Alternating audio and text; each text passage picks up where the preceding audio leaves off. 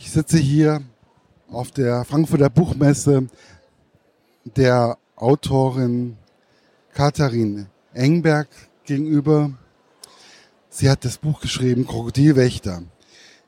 Die Frage, die ich mir bei dem Buch am Anfang gestellt habe, wie kommt man als auf die Idee der Story des Krokodilwächters oder ähm, das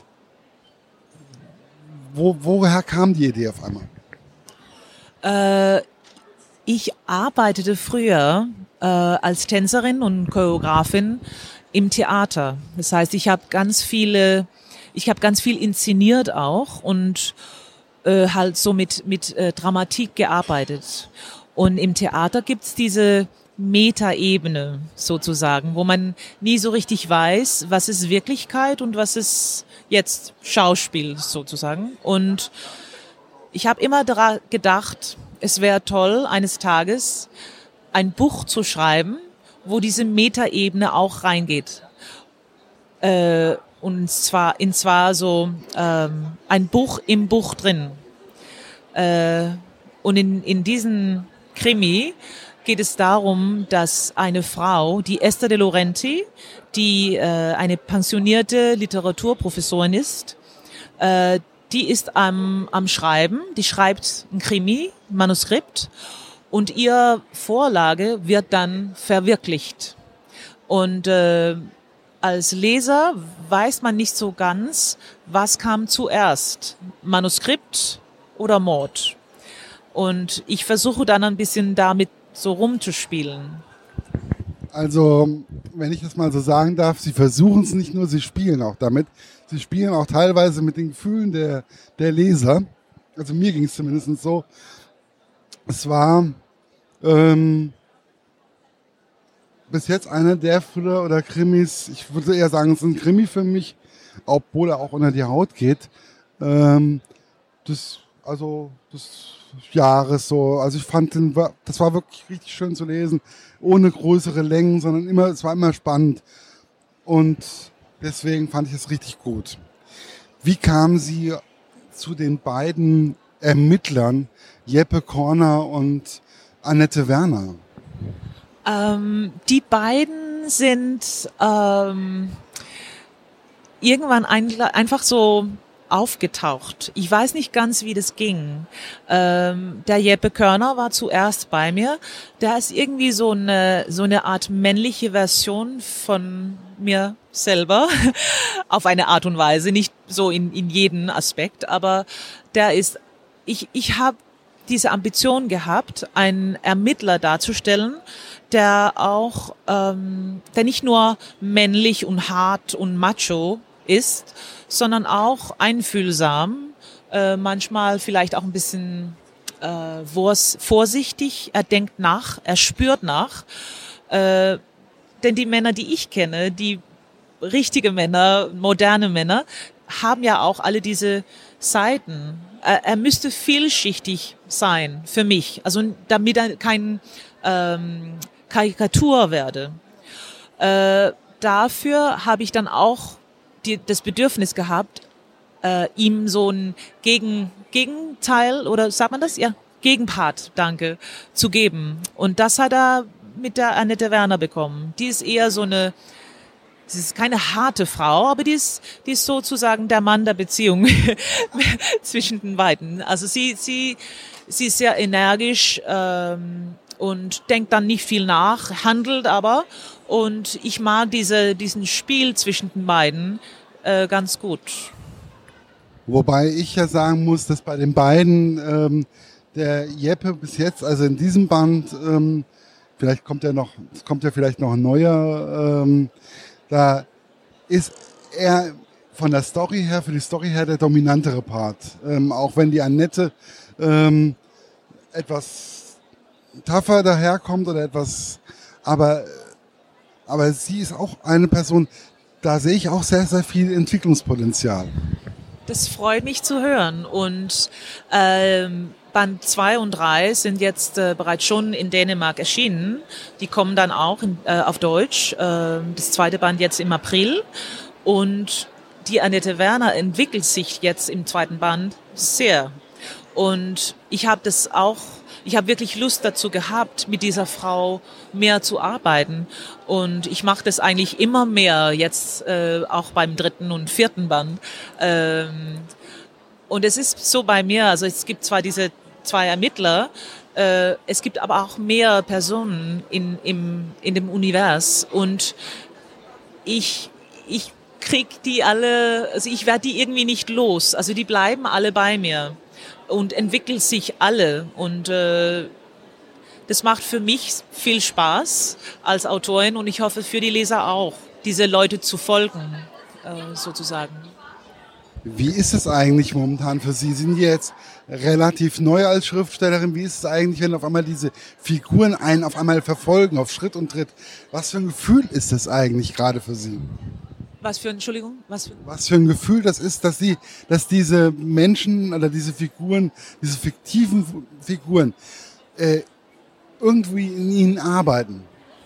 Es ist ja so witzig eigentlich. Äh, Leute fragen mich oft, ich bin ja nur seit zweieinhalb Jahren äh, Autorin. Also ich, ich äh, habe in äh, Frühling von zwei, äh, 2016 debütiert. Das heißt, es, ich bin relativ neu. Und äh, Leute fragen mich oft, ist es nicht einsam? Das ist, muss ja einsame Arbeit sein. Ist es aber nicht so. Diese Leute, ich weiß, sie sind ja nicht lebendig, sie wohnen nur in meinem Kopf, aber da sind sie ja sehr lebendig. Es ist fast wie, also wie gesagt, komme ich aus dem Theater und ich bin es gewöhnt, mit Schauspielern umzugehen. Und es wäre fast das Gleiche für mich. Also natürlich bin ich diejenige, die diese Geschichten äh, entwickle und ausdenke, aber ich habe manchmal das Gefühl, es, es wohnen in meinem Kopf diese Charaktere, die wohnen irgendwie in mir drin und sie entwickeln sich auch so von selber. Also die, die, die haben irgendwie ihren eigenen Willen, ihr eigen, ihr eigen Leben und äh, ich kann es zwar, ähm, äh, wie sagt man, beeinflussen, aber nicht kontrollieren.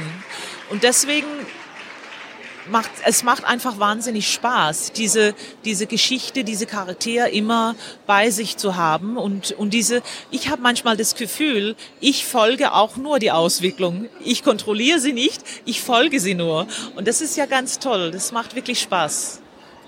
Wie ist es eigentlich, wenn man, ähm, Sie kommen vom Theater, ähm, wie schnell war Ihnen klar oder wann war Ihnen bewusst, ich möchte auch schreiben. Ich möchte gerne schreiben und ähm, nicht nur Theater spielen. Ich habe zwar immer geschrieben, äh, aber nur für mich. Also einfach was Privates. Ich habe nie geda dran gedacht, dass es jemand anders interessieren würde. Äh, aber ich, also als ich mit dem Krokodilwächter in Dänemark erschien, wusste ich sofort, das hier ist das Leben für mich. Also es, es, hat sich so angefühlt, als würde ich plötzlich eine neue Jacke anziehen, die einfach perfekt für mich war. Also es fühlt sich so richtig an, äh, wie ich, also wie nach Hause zu kommen. Und es ist ja auch ziemlich schnell für mich dann gegangen. Ähm, also wie gesagt, ich bin nur zweieinhalb Jahren Autorin und schon jetzt also an 16 Länder verkauft äh, die Serie und es, ist, es geht wirklich schnell. Ähm, das ist wunderbar. Ich bin ja sehr, sehr dankbar dafür und habe dann auch das Gefühl, also ich kriege irgendwie so eine Bestätigung, ich habe ja, ich trage jetzt die richtige Jacke für mich irgendwie. Ja, aber das ist ja dann ähm, im Theater, dann hat man ja immer mehr oder weniger auch so äh, falsche oder man schlüpft ja in verschiedene Rollen, verschiedene, verschiedene Menschen und dann merkt man ja eigentlich relativ schnell, ob was zu einem passt und was nicht zu einem passt. Das ist, glaube ich, der Vorteil, den man dann vielleicht als Theaterschauspieler oder als Tänzerin einfach hat. Es kann schon sein. Also es gibt viele Ähnlichkeiten zwischen den äh, beiden Berufen. Also es, es geht ja um Geschichte erzählen. Um, man muss sich ähm, einfühlen können.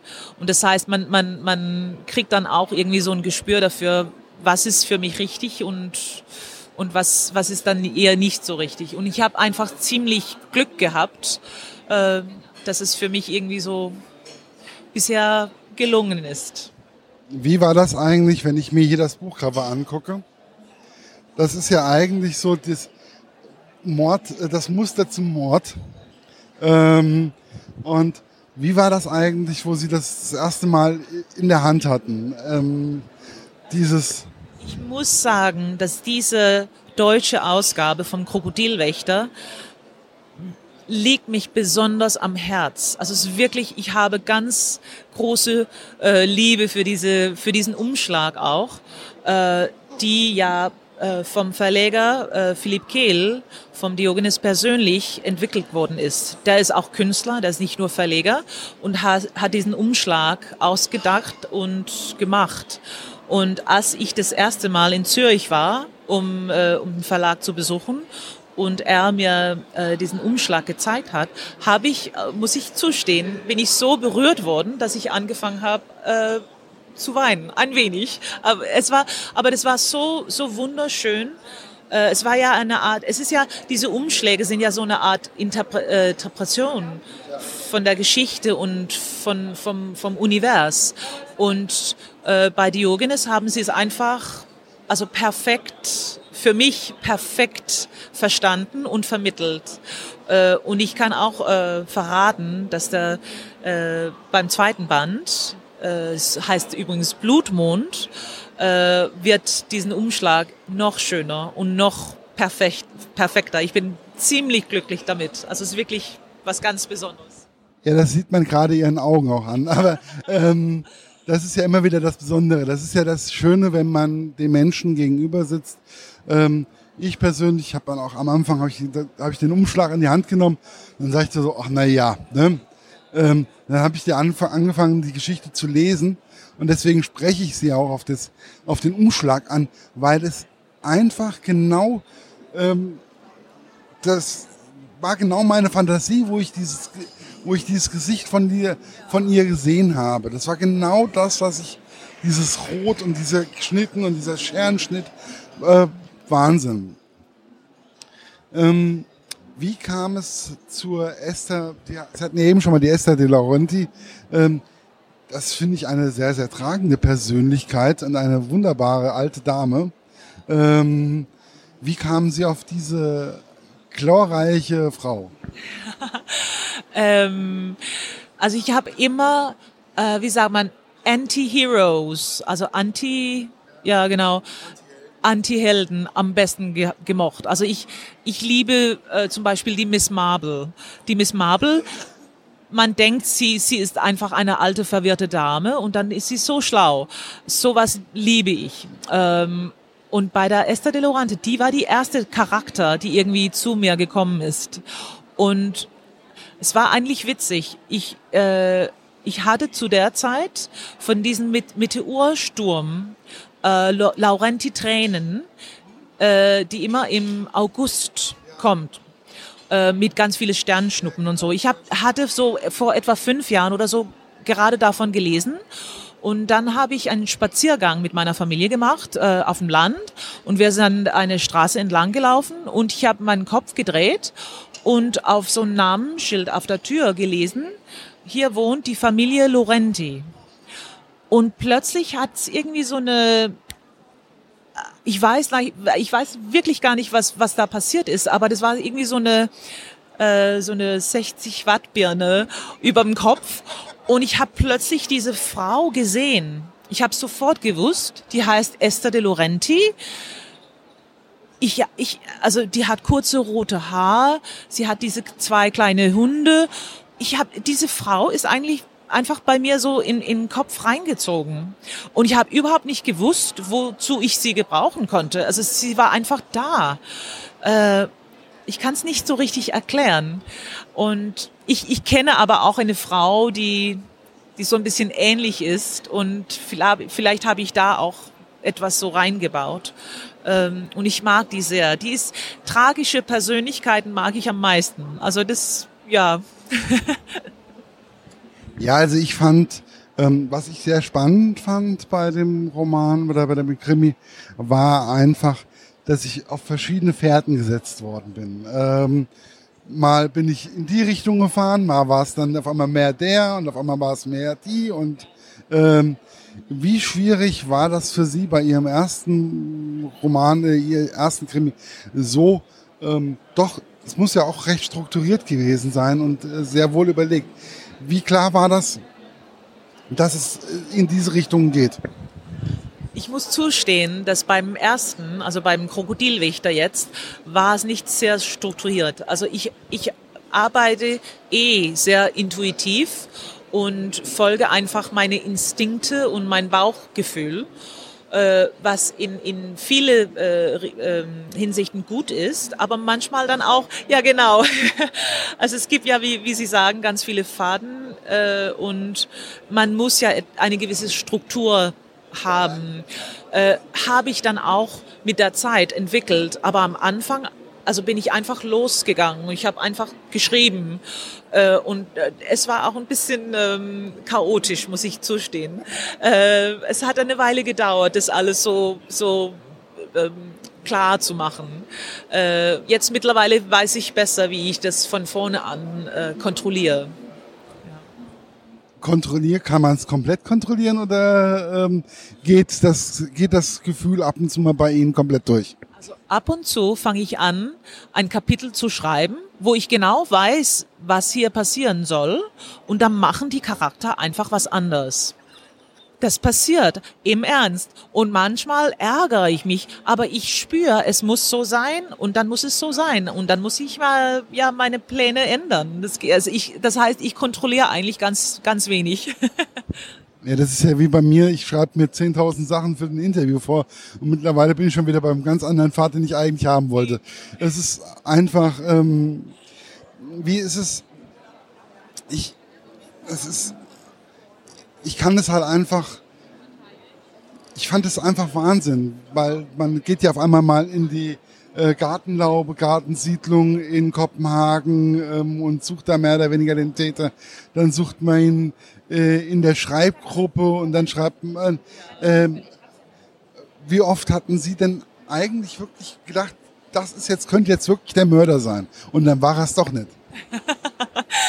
ja, habe ich, also ich, ich habe von vorne an gewusst, worum es ging und wer es getan hat, sozusagen. Ja, das wusste ich, wusste ich doch. Aber äh, ich habe ab und zu Zweifel bekommen, ob ob ich das wirklich durchführen konnte. Also so, wie, wie gesagt, also ich habe viele Pläne gemacht. Sie sind aber irgendwie nicht so ganz, also die Charaktere haben irgendwie was anderes machen möchten, wollten und dann muss, muss ich einfach in, in eine neue Richtung gehen. Ich wusste aber, was mein Endziel war. Das wusste ich schon von vorne an.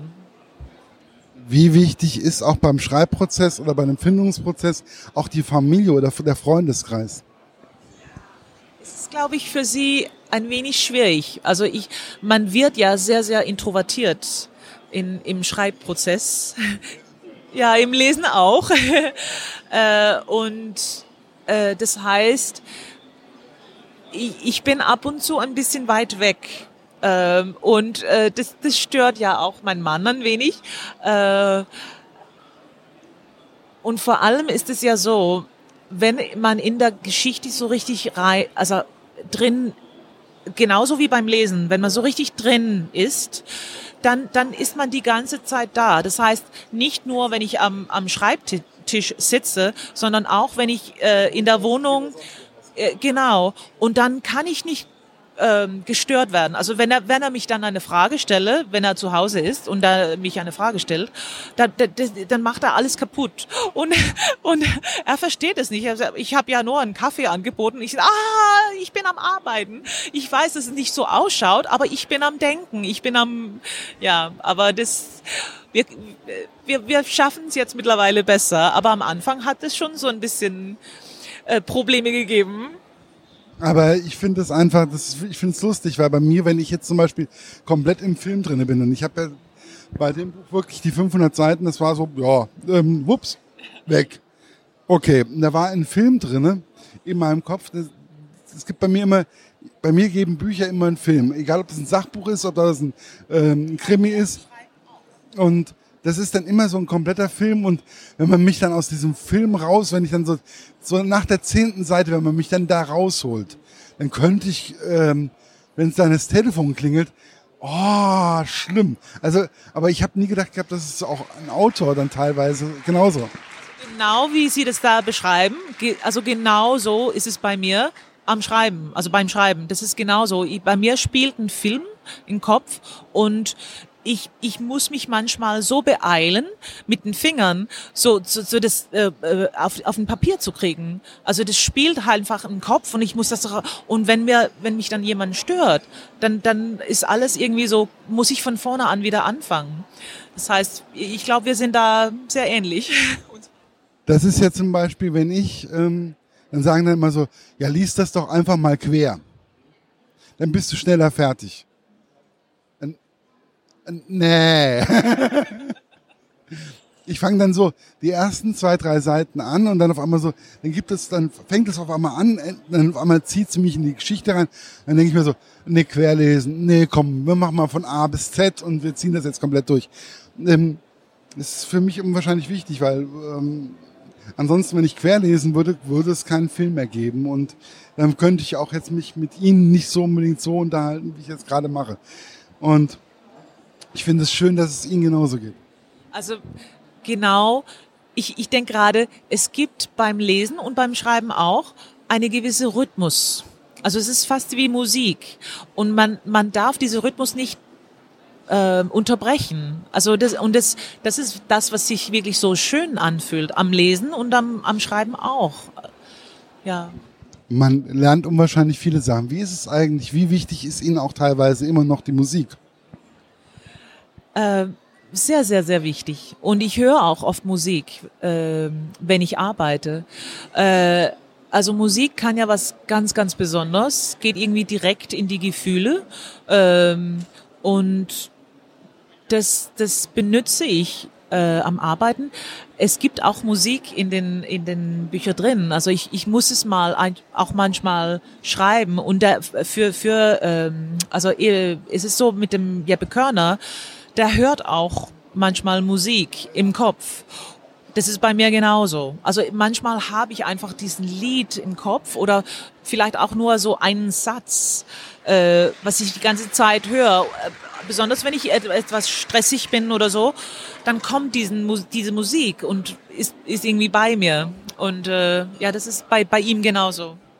Ja, ich kenne das auch mit Musik. Ich bin ähm, auch ein ich muss, bei mir läuft den ganzen Tag die Musik, ähm, wenn ich am Lesen bin und ähm, die bestimmt auch das Tempo, wie ich lese. Also äh, ich kann immer nur bei, bei bestimmten Büchern ähm, bestimmte Musik und ähm, entweder die Musik passt sich dem Rhythmus, also die, das Buch passt sich irgendwie dem Rhythmus an und das ist einfach für mich auch sehr, sehr wichtig. Ähm, ja, was können wir sonst noch erwarten? Also es gibt noch zwei, drei, vier Bände von, aber da auch wieder mit Jeppe Korne und mit Annette Werner. Wie wichtig, also die zwei sind Ihnen schon sehr, sehr wichtig. Schon, aber wie gesagt, äh, ist es für mich, äh, sind sie nur Teile von diesem Univers, äh, was ich jetzt bis jetzt äh, bisher schon weiterführe. Und für mich ist es besonders wichtig, also diese ganze Entwicklung von, von den ganzen Charakteren und von ihren äh, Beziehungen. Äh, das mag ich als Leserin auch, wenn ich eine Serie lese, diese ganze Entwicklung folgen zu dürfen. Und äh, also bei den, bei, bei den zwei äh, Ermittler, aber, aber bei den anderen auch. Sie, sie bleiben alle da. Ja, ich habe jetzt gerade heute Morgen mit meiner Kollegin, mit der ich das, also die meine Rezension nochmal Korrektur liest, mein persönliches Lektorat und meine Englischübersetzerin ähm, da haben wir dann darüber gesprochen, dann sagt sie, du kannst doch auch bei dem ähm, in der an der Folge erst einsteigen bei dem Buch. Ich, nee, ich will's von vorne. ich will die Reihe von vorne lesen und nicht, äh, nicht von hinten. Und dann die, guckt sie mich an und sagt, du, kannst, du kannst das. Sag ich, nein, äh, nein, weil äh, dann kommt der Charakter nicht so zu mir. Und das ist einfach, weil der Autor hat sich auch was dabei gedacht, finde ich. Oder sehe ich das falsch? Nee, nee. Also ich, ich muss zustehen, ich kann, ich kann das manchmal gut machen, also einsteigen. Äh, dann, da, wenn mir mich dann irgendwie so äh, die Serie anspricht, dann, dann lese ich dann von vorne an nachher. Äh, aber ich, also bei, für mich ist es schon als Autorin sehr wichtig, äh, diese, diese Reise äh, dabei zu haben und, und diese Entwicklung äh, darzustellen. Schon. Gibt es irgendwas, was Sie den Lesern oder Hörern ähm, noch mit auf den Weg geben wollen? Also nur, dass ich ja, wie gesagt, ich bin, ich habe jetzt diesen Glück, äh, in mehreren Ländern verkauft zu werden, aber für mich ist Deutschland halt was ganz Besonderes. Ich habe mal in München gewohnt, äh, drei Jahren.